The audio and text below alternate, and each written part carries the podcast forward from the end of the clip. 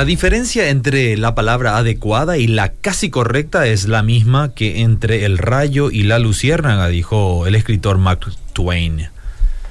Y bueno, la palabra de Dios también con frecuencia nos confronta y pone en relieve nuestras rebeldías, la tendencia a la desobediencia que hay en nosotros. ¿Por qué? Porque la palabra traza los principios eternos que son parte del reino de los cielos y para seguirlos es necesario hacer cambios en nuestras vidas para estar plenamente alineados a la voluntad de Dios. Cualquiera sea el mensaje de la palabra que escuches, ya sea en un sermón, en un comentario, inclusive en reflexiones como la presente, la proclamación de la verdad divina va acompañada de una exhortación a volver a los caminos señalados por Dios. Y es que de eso se trata.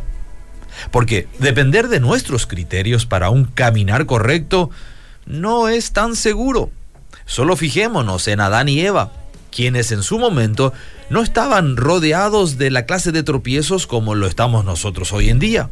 Se podría decir que incluso estaban rodeados de inocencia y ausencia de mal, pero ni aún así escogieron bien en el momento indicado. ¿Cuánto más nosotros? Por eso digo que depender de nuestros criterios es riesgoso. Por eso la palabra de Dios corrige nuestro andar y cuando se trata de corregir, nos viene a la mente un sinnúmero de personas a quienes les vendría bien escuchar esa palabra, ¿cierto? Pero nuestro entusiasmo desaparece cuando la exhortación se nos dirige a nosotros. Nos llenamos de argumentos, razonamientos necios y justificaciones inexplicables que más bien evidencian nuestra falta de compromiso. Es una realidad que los que tienen comezón de oír se hacen presentes y presionan para que la palabra de Dios se diluya un poco, que no sea tan áspera, que se pueda expresar con un poco más de diplomacia, dicen. Pero darle este tratamiento a la palabra de Dios tiene un precio, y es que se pierde el respaldo divino sobre el mensaje. Consideremos nada más el consejo que Pablo les dice o le escribe a Timoteo. Te mando que prediques la palabra y que instes a tiempo y fuera de tiempo.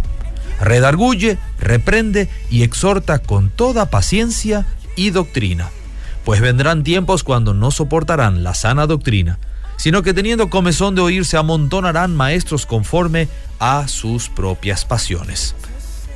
Y cuando eso suceda, no habrá autoridad divina que lo sustente.